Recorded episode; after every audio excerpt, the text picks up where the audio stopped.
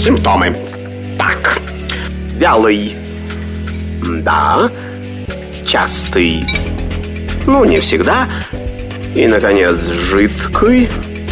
О, неужели у меня инфлюенс? Не занимайтесь самолечением. Заходите к Наталье Троицкой на медицинский форум. Лучшие доктора отвечают на ваши вопросы. Программа предназначена для лиц старше 16 лет. Всем доброго дня. Медицинский форум открывается. С вами Наталья Троицкая. Еще раз здравствуйте, кто только что присоединился. Сегодня мы поговорим о болезнях периферической нервной системы. Сложно звучит, на самом деле все просто.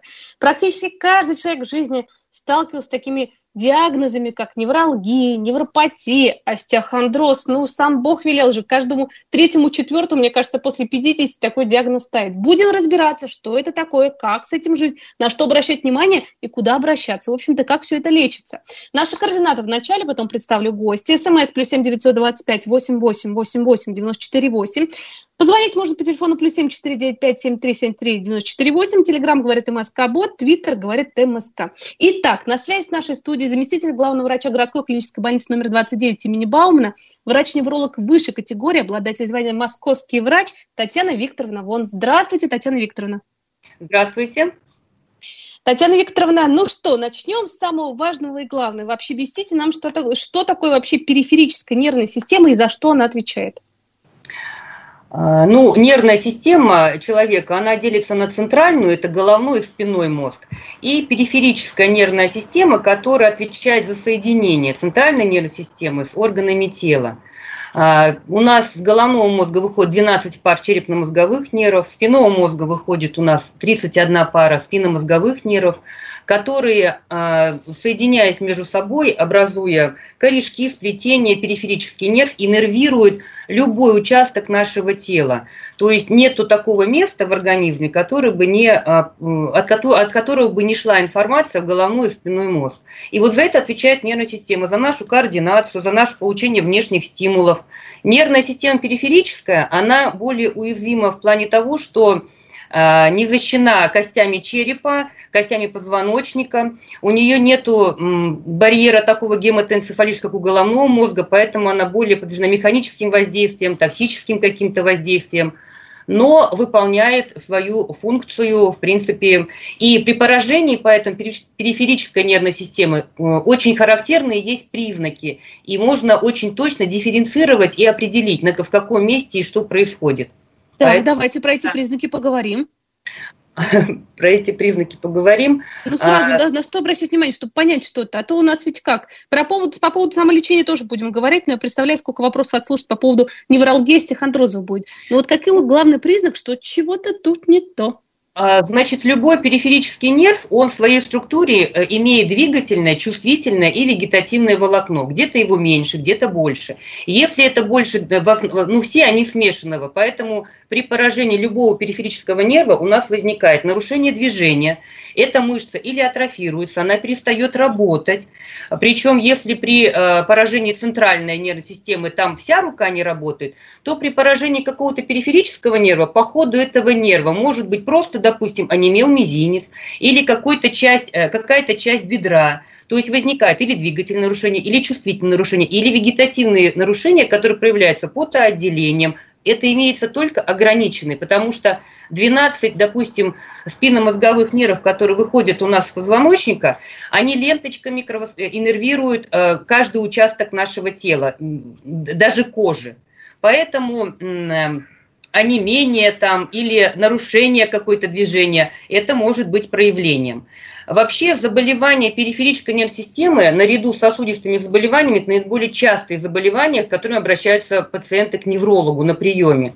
Да. Причем а, по разным рядам авторов а, от 60 до 90 процентов всей, вообще всего населения страны э, говорили о том, что испытывали на протяжении времени так или иначе заболевания боли в позвоночнике.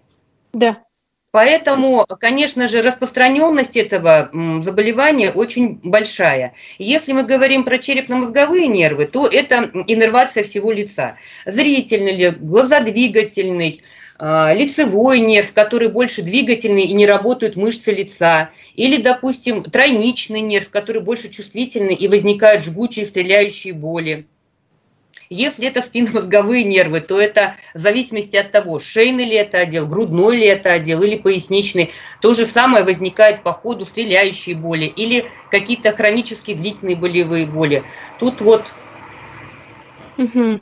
А вот, Татьяна Викторовна, а все-таки как вот отличить боль? Вот вы симптомы назвали, они такие вот яркие. С одной стороны, понятно, что что-то происходит, но вот с инсультом ведь можно перепутать, да, вот, например, если у человека отнялась рука. Как вот тут э, разделить? Это все-таки периферическое нервное или нужно к неврологу бежать или вызывать скорую помощь экстренно?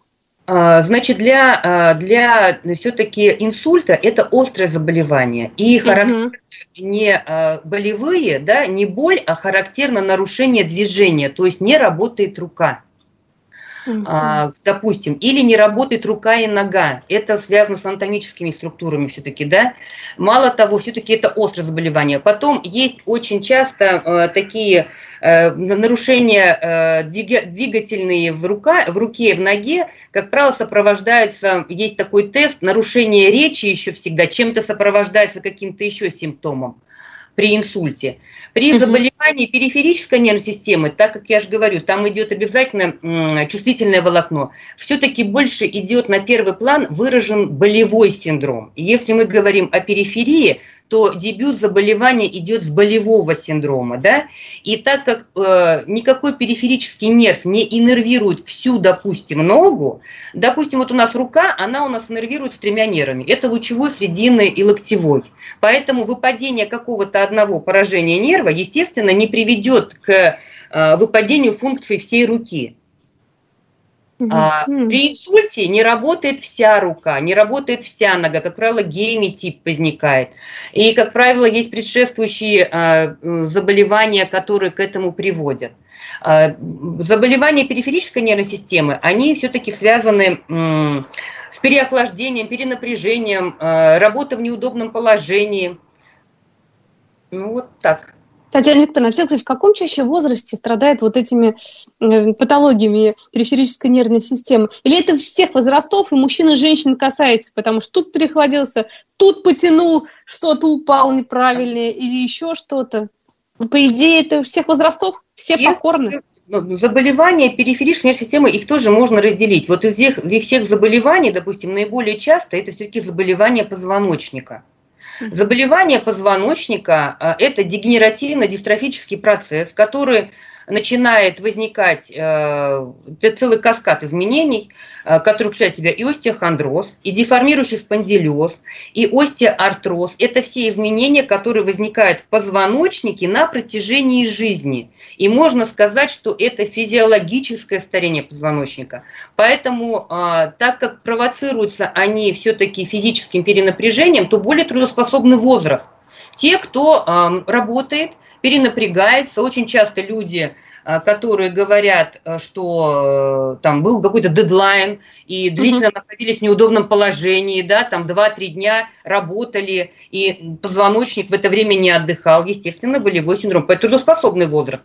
Если брать людей более пожилого возраста, там все-таки на фоне общего остеоартроза возникает тоже болевой синдром, но меньше. И провоцируется, конечно, он неправильным положением, опять-таки же, работа, например, э, в огороде, да, где нефизиологические положения позвоночник начинает принимать. Потому что э, вообще вот эти изменения в позвоночнике – это э, нарушения, э, нарушения статические. Угу. Если, да, если, допустим, говорить, если, если взять даже двух людей – одного возраста и сделать э, им рентген, то признаки вот эти дегенеративного позвоночника изменения, они будут одинаковые. Не всегда они с клинической картиной коррелируются. Клиническая картина, все-таки клиника, вот проявление этого может возникать именно на фоне провоцирующих каких-то факторов. Или же какая-то соматическая патология еще может быть. Вот, Вообще, это, Да, угу. вообще нужно сказать, что э, если брать по этиологии возникновения, тут же может быть и механическое повреждение, да, когда травма, это может быть токсическое повреждение нервов. Чаще всего токсическим э, агентом проявляются лекарственные препараты, э, это алкоголизм, это м, алкоголь, суррогаты алкоголя. И там тоже есть характерные признаки, которые изменяются, когда появляется онемение по типу перчаток и носок и жгучие mm-hmm. боли. У нас есть нервы, а, которые проходят в таких местах анатомических, где могут ущемляться. Например, а, любители сидеть нога на ногу, да, и вот малоберцовый нерв, или сидеть на корточках. А, малоберцовый нерв тогда сдавливается у головки кости малоберцовой. Проявляется это тем, что стопа начинает висеть. Или у нас есть такой вот, вот тоже характерный э, сонный паралич, когда человек засыпает рука за спину и э, длительно так засыпает, называют его субботний еще паралич, когда на фоне снотворных препаратов, э, не поменял положение, а на утро у него висячая кисть возникает. То есть есть образование, срединный нерв, он у нас лучезапястным синдромом карпального канала, это так называемые туннельные синдромы. То есть они, как правило, чем-то провоцируются да, в каких-то анатомических да. узких, узких структурах. Ох, Татьяна Викторовна, так интересно вы рассказываете, честное слово. Ну, ну все наше тело, конечно, пронизано вот этими тоненькими да. нервами, да, вот иногда да, там, да. Я, я помню даже какая-то картинка в интернете была, когда там сначала человек спокойно, потом пушок, все, теперь человек пухает, потому что все нервы, они в таком накаленном состоянии. А все-таки, кстати, ну скажите мне, мучает вопрос, нервные клетки, они вообще восстанавливаются? Скажите, пожалуйста. Ну, вообще говорят, что восстанавливаются. Да, ура. Потому что, потому что сколько мы их тратим, ну, я понимаю, что их просто миллиарды, миллиардов, миллиарды, я не знаю каких, их очень-очень много, но тем не менее хотелось бы, чтобы ну, как бы да. их-то сберечь. Хочется Наш... сказать, да, хочется сказать, что если мы говорим про центральную систему, то вот головной мозг, он вообще у нас неограниченные возможности имеет, и, и компенсаторные возможности имеет, и нужно его тренировать, и уже доказано люди, которые занимаются интересными, профессиональными, напрягают, да, то они и улучшаются именно количество, тут даже не сколько, наверное, количество, а качество этих клеток, а именно uh-huh. взаимодействия межнейрональные между клетками, чтобы эти клетки, их ну, может быть много, но они между собой не разговаривают, грубо говоря. А очень важно, чтобы эти клетки между собой разговаривали. А вот они начинают между собой взаимодействовать только тогда, когда мы что-то делаем. Что-то делаем, узнаем новое.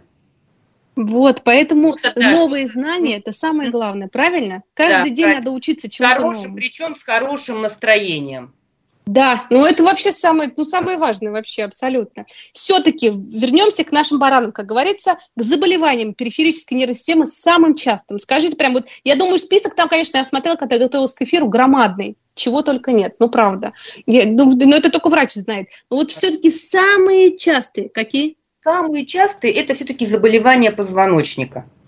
Причем люди приходят на прием и говорят, боли в шейном отделе, да, или боли в грудном отделе, боли в поясничном отделе. Это самая частая жалоба, которая боли в позвоночнике, которые приходят э, с жалобами. А, Причем э, в зависимости от уровня поражения, да, шейный это отдел, грудной это отдел или поясничный, в зависимости от этого возникают изменения. А, я вот начала говорить, что у нас позвоночник, он вот все этот остеохондроз, спондилез, это наша расплата за прямохождение. Вот у животных остеохондроза нету. А, надо понимать, что позвоночник носит нас всю жизнь. И это не одна сплошная кость. Это, а, значит, э, очень такая многофункциональная структура, сложная. Их 7 позвонков в шейном отделе, 12 позвонков в грудном отделе, их 5 позвонков в поясничном, 5 сцепленных между собой крестец и еще и 2-3 копчиковые кости. Поэтому а, между ними находится межпозвонковый диск. Это довольно-таки мягкое образование, которое служит амортизатором соединяются между собой межпозвонковыми суставами, и все это окутано мощным связочным и мышечным аппаратом. Помимо этого, из спинного мозга выходят спинномозговые нервы, и еще и э, сосудистые обязательно у нас образования, которые все это кровоснабжают. Естественно, э, это непросто. Мы как-то привыкли использовать и эксплуатировать наш позвоночник, как э, вообще не обращая на него внимания – Хотя, да, хотя, да, мало того, очень много для позвоночника значит именно правильное его положение а, физиологическое положение. Потому что если посмотреть на позвоночник сбоку, то он не прямой. Он имеет такие, называются, физиологические изгибы. Он имеет S-образную форму. Называется в шейном отделе шейный.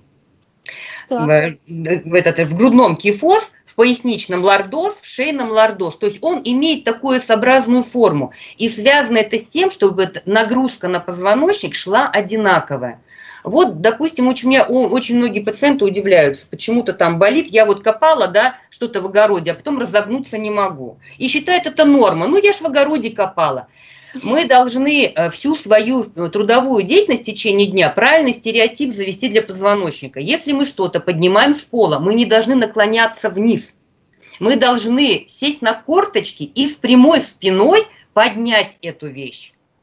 И для многих тоже это большое удивление, потому что вот эти неправильные движения или сидеть Э, сгорбленной позе длительно, э, ну там кто-то там работает, у кого-то рабочий, да, такой день сидячий, это тоже не физиологично для позвоночника. Он э, вытерпит там ну, до 20 лет, до 30 лет, а потом он начнет меняться. Сначала меняется осанка, потом эти мышцы, которые разгибатели спины вот у нас, которые держат сзади позвоночник, ни при каких движениях, да, которые мы в повседневной жизни исполняем, он, они не напрягаются, и они не, э, не находятся в тонусе. То есть мы, как только мы встали в вертикальное положение, все, значит, ну, они в напряжении, они держат позвоночник. Вот, укрепля... вот их надо укреплять. Укреплять их можно только специальными упражнениями, которые разгибания, да, больше разгибания спины, это плавание. Вот укрепляя эти мышцы, можно говорить о том, что позвоночник у нас в правильном положении. И не провоцируя неправильное движение. То есть работа в неудобном, не физиологическом положении тоже спровоцирует эту боль. И очень часто люди приходят с этими болями в позвоночнике, которые, они такие, они, может быть, недолгие, не всегда, потому что когда люди начинают что-то болеть в позвоночнике, думают, что это грыжа. Да, это, это же самое главное. Да, это Все. самое главное. Межпозвонковая грыжа, которую срочно нужно, да, допустим, исключать, делать очень сложные обследования и э, исключать это. Э, для, для той же межпозвонковой грыжи есть определенная симптоматика. А чаще всего это мышечно-тонические спазмы, которые просто поддаются лечению. А, про, а, а, а что самое интересное, провоцируется неправильным, неправильным положением. И тут еще такой, конечно, момент, что люди э, э, приходят, получают лечение, им становится легче, и они дальше продолжают в таком же режиме жить и работать. Хотя тут, конечно, нужно пересматривать именно образ жизни. А скажите, ну это вот мы об этом постоянно говорим, что здоровый образ жизни, э, питание правильно, физкультура, конечно же, утренняя mm-hmm. зарядка. Но может быть есть как, ну, ну, ну мы никуда не денемся, ну в таком мире мы живем, и кто-то и на ногах весь день проводит, кто-то у компьютера вот так вот с утра и круглосуточно просто проводит, и сгорбленный и вообще, и все потом болит и разваливается. Ну вот скажите, вот э, как врач-нейролог, вы все прекрасно тут знаете, может быть какое-то есть универсальное, э, может быть упражнение, либо, например, сидите 30 минут у компьютера, встали, прошлись, либо там поприседали. Что нужно делать, чтобы хоть как-то помочь, ну, без всяких вот, без плавания, например, и прочего? Ну, во-первых, если у вас действительно сидячая работа, то надо ставить будильник, да, и каждый хотя бы час вставать и 10 минут хоть что-то делать, потому что это не только позвоночник, это и кровоснабжение, это и нарушение венозного оттока, да, а, поприседать что-то вокруг стола 10 минут, дойти до соседнего стола, что-то нужно сделать, прям ставить будильник рекомендуют. Потом все-таки у кого такой рабочий день, можно раз в неделю хотя бы ходить в бассейн, потому что у нас, а, а, в принципе, плавание для позвоночника вообще самый лучший метод э, вода у нас держит мышцы, позвоночник разгружается, весь опорно-двигательный аппарат разгружается в воде. Если вы еще плывете, то у нас нет мышцы, которая бы при плавании бы не была в тонусе. Поэтому, в принципе, все равно придется пересмотреть продолжать дальше не, э, не получается, будет, значит, болеть. Вы чаще, человек чаще просто будет сталкиваться с этими болями и переходит, у нас есть, начинают люди принимать препараты. Есть такие приспособления ортопедические, их очень много сейчас, корсеты, шины, например, да, постоянно их носить нельзя. Если это обострение, и надо зафиксировать на период острых болей, их можно носить. А так, в принципе, у них две функции. Тот же корсет на поясничный отдел – когда вы убираетесь, когда вы работаете на даче, когда вы что-то делаете, нужно надеть на себя такое приспособление ортопедическое или корректор осанки, это у кого сколиоз, или на пояснично-крестовый отдел. Две функции у него. Во-первых, он защитит позвоночник от чрезмерной нагрузки, а второе, он задает правильный стереотип движений. То есть, находясь в этом корсете вы уже не сделаете неправильное движение. Вы не наклонитесь, вы не скрутите позвоночник, не будете длительно в таком состоянии находиться. Поэтому нельзя постоянно. На период вот этих вот работ, для которых не характерные для вас, например. А если уже стереотип э, движений правильный сформировался, то тогда уже не надо.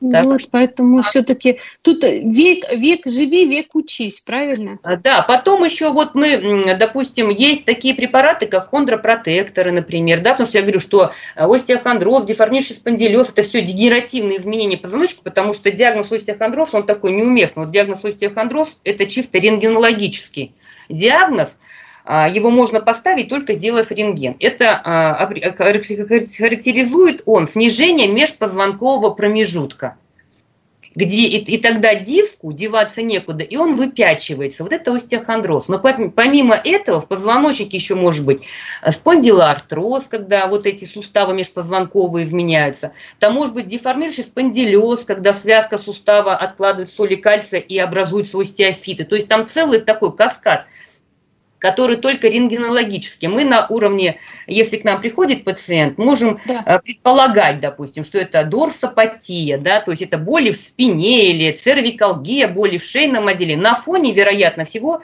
дегенеративных изменений позвоночника.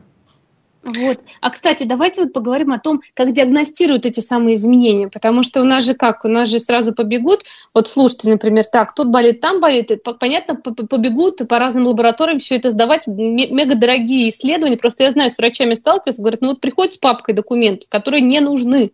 Да. Давайте, давайте скажем, вот что, как вообще, как действовать, если действительно простреливает, скажем так, спину или что-то побаливает, куда идти и что делать? Как а диагностировать? В любом случае, э, вот если, в любом случае, если что-то болит, болит и э, простреливает, надо все-таки попробовать попасть к неврологу на прием.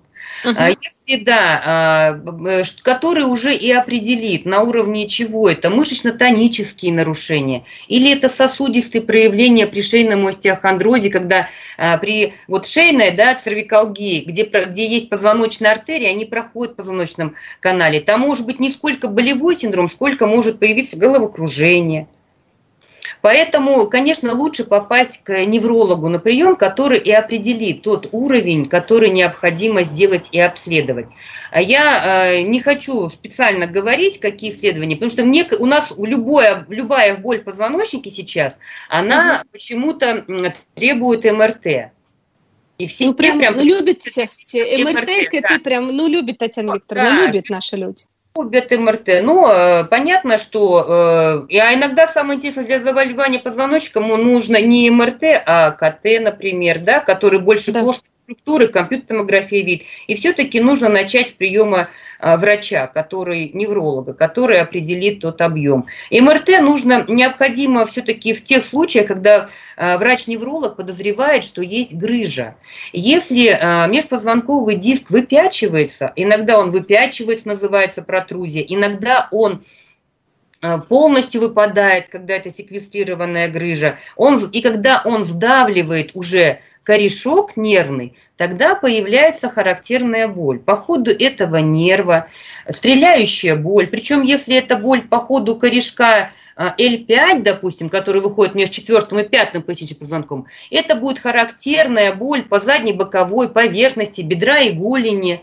А, она будет идти к большому пальцу, и а, онемение, и эта боль будет э, постоянной, то есть очень есть характерные признаки, когда необходимо делать. А Татьяна если... Викторовна, да. извините, я вас прерываю. Сейчас у нас новости. Узнаем, что в стране и в мире происходит. После этого продолжим общение. Спасибо. Симптомы. Так. Вялый. Да. Частый. Ну, не всегда. И, наконец, жидкий. О, неужели у меня инфлюенс? Не занимайтесь самолечением.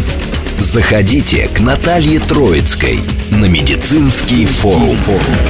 Лучшие доктора отвечают на ваши вопросы. Продолжаем обсуждение. Говорим мы сегодня о заболеваниях периферической нервной системы. На связи с нашей студией заместитель главного врача городской клинической больницы 29 имени Баумана, врач-невролог высшей категории, обладатель звания московский врач и чудесный спикер Татьяна Викторовна Вон. Татьяна Викторовна, еще раз здравствуйте. здравствуйте. Очень интересно все рассказываете. Вот честное слово, столько всего. Вроде бы а, информации, которая на поверхности, но не всегда мы понимаем и знаем, э, что и как с ней делать. Ну вот теперь будем очень беречь свой позвоночник. Но все-таки есть у вас вопрос от слушателей, по-моему, сейчас мы уже перейдем на типа неврологии, невропатии. Не знает. Сами будут, вы, конечно, разберетесь как доктор. Неделю назад у меня на лице началось непроизвольное подергивание мышцы вдоль мимической складки справа от носа. Это происходило несколько часов, прошло. Через день это снова началось. И так периодически происходит. Что делать, какие нужны обследования? А, э, да, добрый день. Э, еще раз, э, значит, мимические подергивания определенной небольшой группы мышц, называется это фасцикуляции, все-таки необходимо проверить электролиты, да, потому что сейчас мы или много из-за жары, или много пьем, или мало пьем, это не относится к какому-либо неврологическому симптому. Ого, то есть получается, что подергивание да. это не обязательно сразу все, э, к Нет, неврологу это не все. Обязательно. Сейчас скажу, значит, у нас мимическая мускулатура, она все-таки э, иннервируется у нас двигательным нервом лицевым. А, лицевой нерв, он э, половину лица иннервирует, поэтому там происходит такой гемиспазм, половина лица. Вот если вся группа, да, половина лица а, бывает при некоторых заболеваниях, дискинезии так называемые, а если это определенная группа мышц небольшая, то все-таки чаще всего это бывают какие-то электролитные нарушения. Калий, угу. магний. Ого, очень часто значит... бывает, да, очень часто бывает так же, как и когда подергивается у нас, допустим, верхнее веко или нижнее веко, да, доброкачественная микемия тоже, а, когда человек перенапрягает именно этими мышцами, долго не спит или нервничает. Поэтому это по этому механизму идет, не поражение нерва здесь точно. Здорово. Так, следующий вопрос. Добрый день. Возможно ли вылечить межпозвоночную грыжу 8 мм между позвонками L4 L5, не удаляя ее? А, значит, грыжа, она условно разделяется больше 5 миллиметров, э, нуждается в оперативном лечении. Но а, и есть очень много примеров, что а, никто э, на, не возьмется на операцию, пока пациент не согласится сам. Если грыжа бы каких размеров ни была, поддается консервативному лечению – если вы не чувствуете боль, если у вас э, нет нарушения чувствительности или каких-то симптомов, которые бы э, нарушало вашу жизнедеятельность, то в принципе оперировать там ничего не надо. Я и что и говорю, очень часто рентген, э, почему МРТ э, делают, находят какие-то изменения, оперируют не по МРТ, оперируют по клиническим проявлениям. Иногда грыжа может быть большая, но она располагается так, что нервный корешок она не сдавливает. И они существуют абсолютно. Просто если человек с грыжей, э, и зная, что есть такая грыжа, большая, то не надо, естественно, э, перенапрягать свою спину и действовать там, э, что-то делать, какие-то перенапрягаться физически не надо. Себя надо беречь. Но оперировать это не обязательно. Такой, такого нету. Угу, отлично. Вадим спрашивает, день добрый, что массаж, в частности, роликовый и автомобильный. Ну, я понимаю, это вот как раз э, какие-то вот устанавливают специальные на чехлы, да? На да, кресло, да. да. Помогает ли это вот, если на самом деле водитель долго катается? Да, конечно, помогает. Помогает. Это же все, что механически воздействует, это улучшение кровоснабжения, это расслабление мышц. Рекомендуют наоборот. Конечно, очень много кресел даже есть э, рабочих, которые есть какой-то механизм. Потому а что... просто да. Для любого органа, а, для любого органа нехорошо, когда нарушается кровоснабжение. Кровоснабжение нарушается, когда он не работает. Да, мышца не работает, пожалуйста, нарушается кровоснабжение. Поэтому не противопоказано. А скажите, пожалуйста, вот максимально сколько часов может человек, ну вот, например, э, провести за рулем? Потому что сейчас очень, не то чтобы модно, но сейчас такой век, да, и пандемия, и все. Многие любят путешествовать с семьей э, по России, везде кататься, там, в Крым, прям своим ходом, сели в машину, поехали. И едут без перерыва часов по 20. Есть и такие, да, я знаю, О, экстремалы. Вот, да. сколько вот, э, вот как нужно, потому что ведь все эти защемления как раз и могут, наверное, происходить, когда человек столько сидит. Они не происходят, поэтому это профессионально. Грыжи межпозвонковые в поясничном отделе – это профессиональное заболевание дальнобойщиков. Поэтому, собственно, можно сделать, да, это профессиональное заболевание. Вот есть такие заболевания, которые характерны. Вот язвенная болезнь и э, грыжа межпозвонкового диска дальнобойщикам, они потому что питание нарушено, и потому что, да, и длительно сидят, и вот это э, наруш... работает одна группа мышц, когда нога только на тормоз и на газ, одна группа мышц какая-то определенная, а остальное все в неправильном, нефизиологическом положении позвоночника. Поэтому, конечно же, это не нужно делать. Если вы едете на дальнюю поездку, э, есть у нас приспособления, я же говорю, ортопедии. И вот как только вы понимаете, что будет не физи... для позвоночника, надо понять одно, физиологично это его прямое состояние. Прямое состояние для позвоночника может создать только в положении лежа, да, и в положении стоя. Как только мы садимся, надо понимать, что на место поясничного отдела нагрузка увеличивается. Когда мы едем в автомобиле, где подскакиваем, да, автомобиль же едет у нас неровно, естественно, Конечно. вот на этот диск межпозвонковый в поясничном отделе идет нагрузка. А учитывая, что все равно процесс дегенеративный в позвоночнике происходит, и уже связочный аппарат, он не такой эластичный и мягкий, да, и межпозвонковый диск, наш амортизатор, тоже теряет с годами свою, он становится, он трескается, он, он теряет влагу, и это пульпозное ядро выползает наружу. Э, поэтому едете вы куда-то, запланируйте себе. Через час. Это как, это как работа сидячая, за столом. Сидите, вот сколько вы чувствуете, что у вас какое-то беспокойство уже в спине, как-то, ну, вот вы меняете положение. Уж вы сидите, все равно меняете положение. Вот встаньте, когда вы хотите поменять положение, значит, вы встаньте, походите. Но это то же самое с автомобилем, даже еще просто э, губительней для позвоночника, я бы сказала. Конечно. Поэтому ну, давайте да. вот такой совет дадим для автомобилистов. Ездите далеко, ну каждый час, ну можно же остановиться, ничего страшного не произойдет. И семья погуляет где-то около, да, я не знаю, да. какой-то городок, деревня, поле. Все это настоящее путешествие получаете, и вы не получите какую-то проблему с позвоночником. Вот. Да. Что ну, самое важное это? Поудлинить это время, но в любом случае находиться в таком состоянии, надо понимать, что это не физиологично, ни для органов малого таза находиться, ни для позвоночника, вообще ни для чего не полезно. Потому что ты сидишь сковано э, в неправильном положении. Если это 20 часов, если это 6 часов, это одно время. Если это 20 часов, то, конечно же, э, время экспозиции увеличивает нагрузку на позвоночник неблагоприятную и на внутренние органы. Потом отдыха никакого не получится. Приедут, а папа не в состоянии отдохнуть, да. скажем так. Поэтому, друзья, берегите друг друга, пожалуйста. Так, вопрос такой. Мучает боль постоянная, не прекращающаяся в грудной клетке справа. По УЗИ все нормально, поджелудочный имеет однород... однородную структуру. По МРТ стехондроз грудного отдела. Делали блокады в три приема, но особо не помогло. Что сделать? Неужели только операция?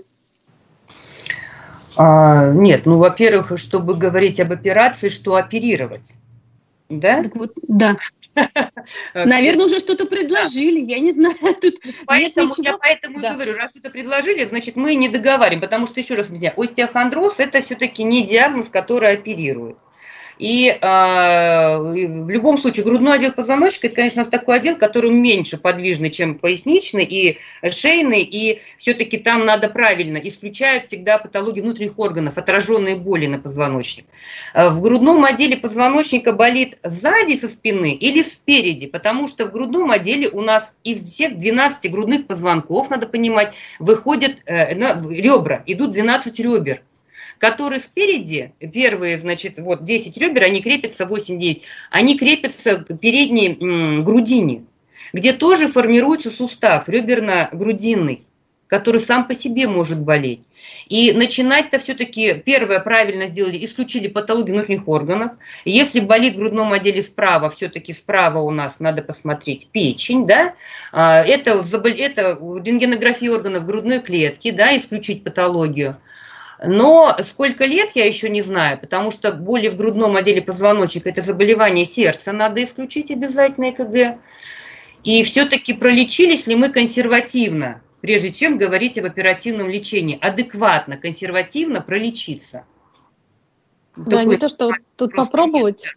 Да, тут э, вот, ну, да. на самом деле, здесь ну, нужно полноценно обследоваться да, и понять, что да, как. обследовать, а во-вторых, все-таки нужно попробовать консервативную терапию. Мало того, а, бывает такое, что начинаешь э, применять препараты, и острая боль проходит. То есть хочется-то так, чтобы выпил препараты, она быстро прошла. А нужно да. все какой-то курс препаратов, потом все-таки комплексный подход, да, иногда медикаментозная терапия, какая-то лечебная физкультура, что-то. Просто тут стоит вопрос об оперативном лечении. Если в грудном отделе нашли межпозвонковую грыжу, да, то тоже надо смотреть, а, какие, какого она размера, потому что на уровне грудного отдела все-таки еще у нас есть спиной мозг, и надо точно, четко определить. Тогда консультация все-таки нейрохирурга должна быть. А, на уровне грудного отдела, вот я же говорю, ребра, это межреберный, это, это может быть помимо вот межреберной невралгии, что я так думаю, что женщине уже поставили пациенту, и а, там э, все-таки нужно делать, были ли какие-то еще исследования, а, это может быть и патология самого позвоночника, как э, на фоне, я не знаю возраст, остеопороз может быть, да, э, компрессия позвонка, потому что люди возраста по постарше, допустим, если в молодом возрасте, то это вот дегенеративно-дистрофические изменения. Если это спортсмены, то и более в молодом возрасте могут быть грыжи, то уже Э, женщины в постменопаузальной фазе, у них возникает остеопороз. А на фоне остеопороза происходит компрессионный перелом позвонков, которые тоже по себе могут давать боли э, с радиацией или вправо, или влево. Ну так вот. А, кстати, почему у спортсменов так, вот, так э, много грыж? Они же вроде спортивный образ жизни, все замечательно, прекрасно. Движение, опять же, абсолютно любое и разное. Ну, а если говорить все... о профессиональном спорте, и, а, то тогда у них идут не физиологические нагрузки, они же идут все равно гипернагрузки э, на, на, на позвоночник, на вообще на организм. Поэтому, ну, поэтому... тогда. Потом вы, э, любой спортсмен, если это спортсмен, да, то он же занимается. Вот мы на работу ходим 8 часов и, допустим, сидим или что-то делаем, да, там, угу. а, то спортсмен 8 часов будет заниматься.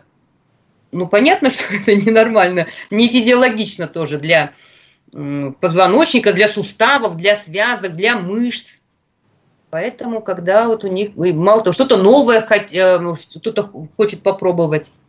Да, а спорт большое достижение, да, да, да. а, да, кстати, по... вот а самый вредный спорт это все-таки какой? Плавание, поняла, что это Плавание самый полезный. Полезный спорт. всегда. Главное, а самый правильно вредный? плыть, да. Потому что нас uh любят люди одеть шапочку и вот не опуская голову вниз. То есть этот принцип надо запомнить. Позвоночник всегда прямой. Если мы плывем а, только, да, голова наверху, то есть понятно, да, переразгибание шеи это уже при, не прямой позвоночник. Все, что мы делаем, он должен прямой. Плывем, значит прямо тоже. Вот. Вот. Да. Об этом забывают, кстати. Все плавают Забывают, как раз даже да. в бассейне, да, с головой наверху голову надо. То есть вот принцип, вот этот позвоночник, всегда он должен быть прямой. Стоим мы, плывем мы, что-то мы делаем, он должен быть прямой. Идем мы, то есть он должен быть прямо находиться. Вот это его физиологическое положение. Все, что другое, это уже были. Травмирующий, какой самый травмирующий, я не могу. Любой профессиональный спорт, он, я считаю, травмирующий. Нет такого спортсмена, который бы, мало того, э, надо сказать, что у спортсменов мышечная масса большая, а потом еще большая проблема, когда они перестают заниматься. То есть пока они занимаются, они новые вершины и испытывают свой организм.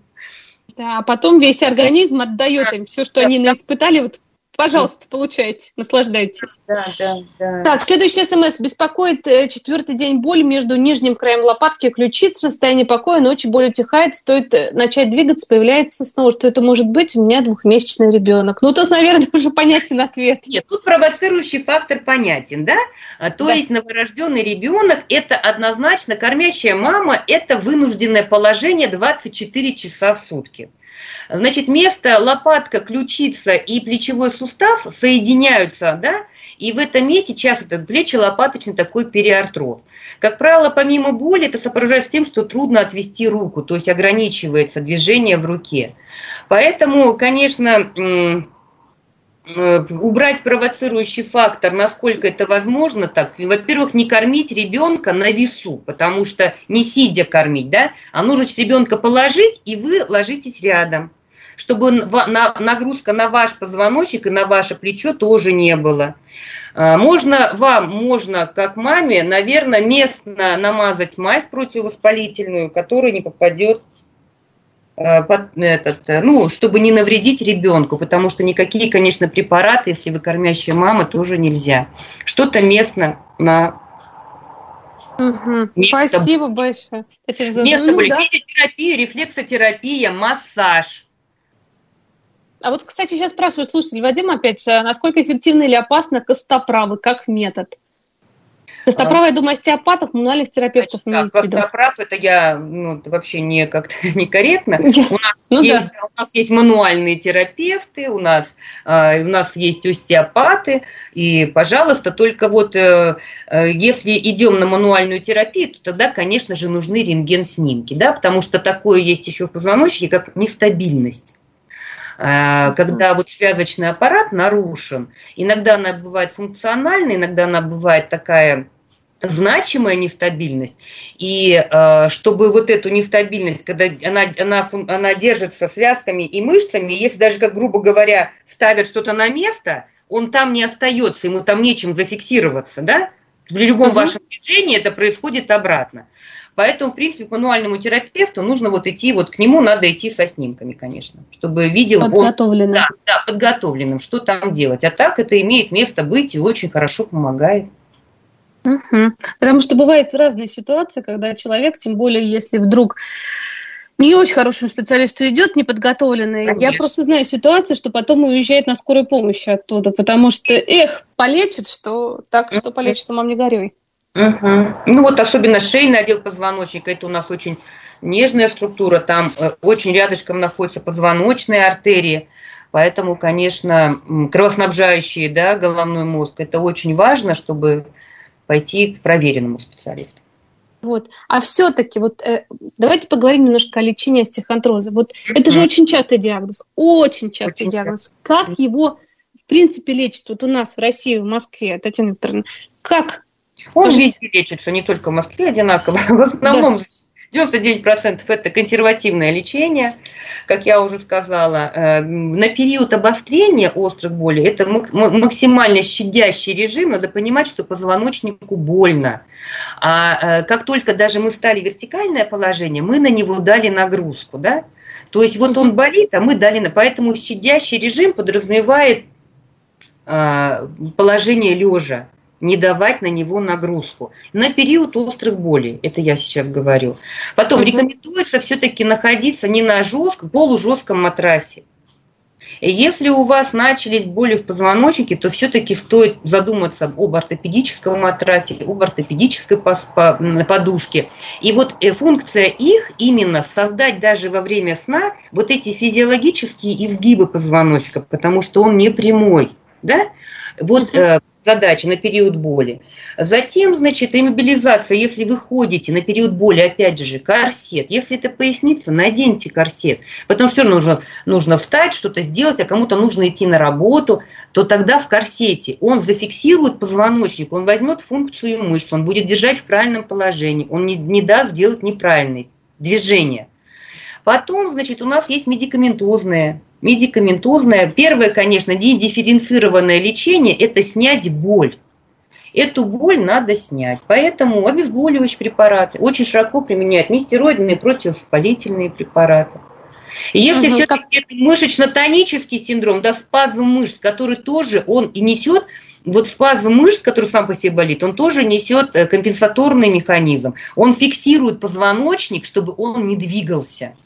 Но у нас же так не бывает, нам же надо куда-то идти, что-то делать, поэтому есть препараты, миорелаксанты, которые расслабляют эти мышцы. Но их нельзя применять, если ты куда-то идешь, конечно. Можно принять уже на ночь, принять можно, да, чтобы эти мышцы расслабились. Потом витамины группы В у нас, В1, В6, В12. Эти витамины, без которых вообще в нервной системе ничего не происходит. Они улучшают трофическую функцию, обменные процессы. Они усиливают действие обезболивающих противовоспалительных препаратов. Вот, и, а все кто... местные, и все местные процедуры воздействия, да, а, угу. значит, это и мазь э, на основе и раздражающих, там, пчелиный яд, перец, змеиный яд, или мази есть с противовоспалительным каким-то эффектом, который местно будут действовать. Есть пластыри, которые с лидокаином, то есть вот это место нужно мазать на то, на то место, где болит. Вот где боль, там и нужно. Вот эти рецепторы надо заглушить. Но это все, я же говорю, вот это, это все до какого-то времени надо все равно пересмотреть, ну, что провоцирует. Потому что становится легче, да, но надо посмотреть, что провоцирует эти боли. Ну да, все расслабляются и забывают до следующего это приступа. Потому что, в принципе, вот такие острые боли, спровоцированные э, перенапряжением физическим или какой-то работой в неудобном положении какое-то время, они, в принципе, купируются быстро. Вот, еще по поводу МРТ был вопрос, да, когда же нужно делать, там такие есть ну, есть такие, если вот боль острая возникла до 15 лет или после 50 лет впервые в спине, да, угу. то все это острый звонок, потому что, как правило, уже возникает к этому возрасту. И если в, анали, в анамнезе есть онкологические заболевания, то, конечно, МРТ тоже надо сделать. Да? Если всегда болела, вот э, болит, он всегда говорит, мне так вот болит и болит, да? А если человек приходит, например, говорит, или вы чувствуете, или пациент чувствует, что боль поменялась, характер боли поменялся, а, стало более интенсивнее, или как-то более распространяться по-другому, или сопровождаться чем-то, то тогда, конечно, это необходимо делать. Спасибо большое. Буквально вот минут до конца эфира осталось, э, Татьяна Викторовна. Все-таки профилактика. Давайте уже. У нас сегодня больше эфир про стехондроз, потому что ну, это очень часто. Это Патология, конечно. Очень, да, это самое частое, что может беспокоить. Профилактика – это да. лечебная культура, это лишний вес, да, борьба с лишним весом, следить за питанием, потому что лишний вес, вот он также на позвоночнике и сказывается больше всего на, на опорно-двигательном аппарате, да, а, вот. Угу. Ну, вот я бы рекомендовала все-таки э, следить за своим физиологическим правильным состоянием позвоночника, а, все-таки приобретать ортопедические корсеты корсеты, матрасы, потому что все-таки 7-8 часов, ну кто-то 5 часов находится в положении э, сна, и за это время нужно, чтобы позвоночник тоже находился в правильном положении. Переохлаждение, поднятие тяжести, переутомление, как эмоциональное, физическое. В принципе, все, все банальные вещи абсолютно. И, конечно же, борьба с хроническими заболеваниями. Вот, что самое это важное. Но, конечно, надо начать, конечно, вот с лишним весом борьба, это прям вот важно. Я понимаю, что позвоночник бедный, страдающий, ну, да, да, а да. мы его не бережем ни капельки. Но ничего, после сегодняшнего эфира, я думаю, кто-то еще переслушает, кто не слышал. Обязательно будем знать, как к нему относиться. Очень нежно и правильно. Вот что самое важное. Спасибо большое, Татьяна Викторовна. На самом деле было очень-очень-очень интересно. Благодарю за интереснейший рассказ. Заместитель главного врача городской клинической больницы номер 29 имени Бауна, врач-невролог высшей категории, обладатель звания московский врач Татьяна Викторовна Вон была вместе с нами. Спасибо. Спасибо.